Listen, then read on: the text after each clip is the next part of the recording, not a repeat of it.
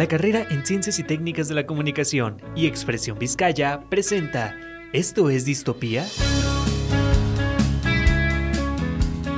Hola, hola, bienvenidos a este sexto capítulo, la segunda parte de The Shining, en el que ya solo hablaremos un poco del análisis de el final, que es un final abiertillo.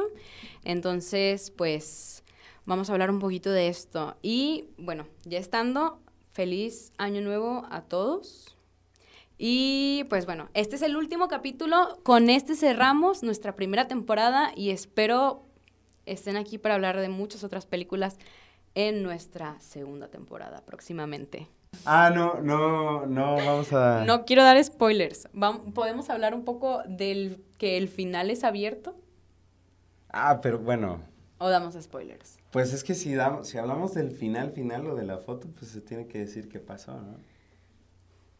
No sé, no sé, tú dime. Pues sí. Sí, pues sí. Entran al laberinto.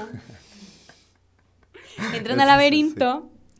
Y Dani, súper listo, ¿eh? Empieza a correr así súper Es que vio los dibujitos animados. Vio, es, es, importante, está viendo los dibujitos animados y esto lo vio en los dibujitos animados. Y estaba correcaminos. Después cuando le pasa, él como que se acuerda y dice, de aquí soy. Entonces empieza a correr así bien veloz y de repente se detiene y salta. Y para que, había nieve. Para que el camino ya no quede marcado, pues que así se queda ya como de, ¿qué? ¿Hacia dónde? Sí. Y pues bueno, Jack se congela. Mega spoiler. Jack se congela. Y pues este, Wendy y, Sí, Wendy y Dani se van. Se van. Jack se congela. y ya así como que lo último, último que se ve, eh, entran como a uno de los salones del hotel. De, de o sea, solo, solo es la cámara, es como el point of view. Eh, es en zoom. Y están unas fotos, y hacen zoom a una foto de 1921, y ahí está Jack. En la foto de 1921. Y hasta adelante. Y él es súper contento así. Entonces es como de. Entonces es ahí donde yo te pregunto cuál es tu interpretación. O sea, ¿qué, ¿por qué Jack está en la foto, no? ¿Por qué? Bueno, ayer ya platicábamos un poco de esto y prefiero que tú des. Es que. No, ah, tú, tú, No, es que es tu teoría. Mi teoría. Sí, a mí me gustó tu teoría, así que vamos. Bueno. Tú eres el invitado. es el invitado. Bueno, mi teoría es que, o sea, tú mencionabas algo de que Jack era como un viajero en el tiempo y, o sea, no está totalmente descabellada la teoría, salvo esta parte de que, pues, ¿qué pasó entre 1921 y 1970? Como que, ¿cómo conoció a, Wendy? ¿En qué momento tuvieron a Dani? Si él eh, lo que yo creo que pasó es que efectivamente, ah, otra, una teoría que también manejaban es que nadie, eh, ni Wendy ni Dani, que también platicamos, este, existieron. O sea, que siempre estuvieron en la mente de Jack y que todo sucedió en 1921 y que los fantasmas en realidad él los estaba viendo y él se estaba disociando en ese momento y que él pues como que disociaba al futuro.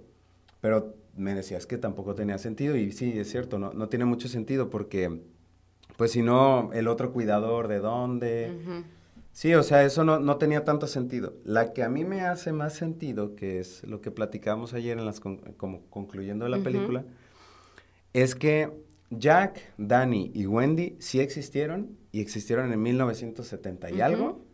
Y Jack ya conocía, o sea, él nació en 1900 él no sé Su vida transcurrió, sí. Pero sí tenía una predisposición maníaca. O sea, él sí tenía una, como que al aislamiento y como que ya era como que psicópata, nada más que necesitaba ese, ese empujoncito. Y este, la explicación que yo trato de darle, o como que le doy a esta parte de que del hotel como tal y, que hace coherencia también de, la sangre que sale del, elevador, es que el hotel Overlook se construyó encima de un cementerio indio.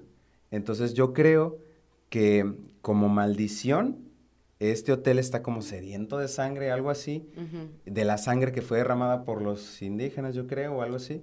Algo como místico, igual como en Cementerio de Animales, ¿no? También de Stephen King. Entonces, como que este hotel, pues induce a la locura y como que dice, pues no es que el hotel tenga conciencia, pero sí una maldición ahí. Pide, pide. Pide, ¿no?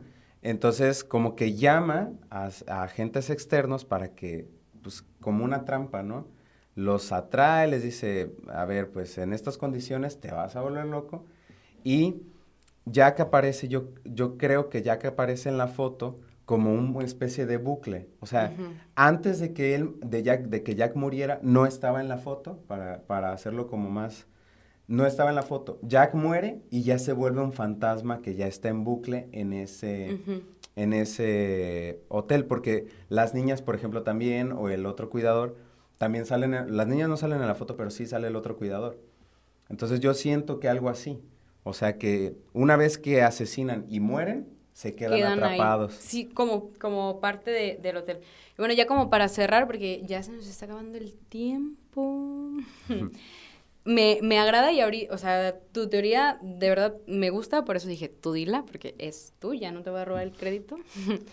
Pero también, o sea, ahora que lo mencionas, quisiera como agregar esta parte de que yo creo que quizá él estaba en la foto porque, y también de por qué se le aparecía el hombre anterior, porque yo creo que como que por ejemplo, si ya fuera un, otra persona al hotel, yo creo que se le aparece Jack. Sí, exacto. Y Jack le diría, en lugar del hombre que mató a las niñas, sería Jack. Y si vuelve a pasar, yo creo que ya el hombre que mate en futuro a su familia saldría en una foto de 1970, ahí con Jack y con, o sea, como en ese contexto. Entonces, sí, me late. Por ahí va, pues yo creo que por ahí va. Me late que vaya por ahí esa, la interpretación. Entonces, pues bueno, ese es como nuestro análisis. Crítica es muy buena, me gusta.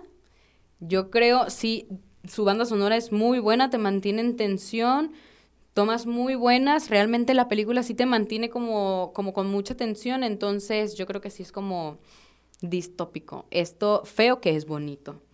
Así que yo le pongo un, del 1 al 10, yo le pongo un un 9. Un 9. ¿Tú?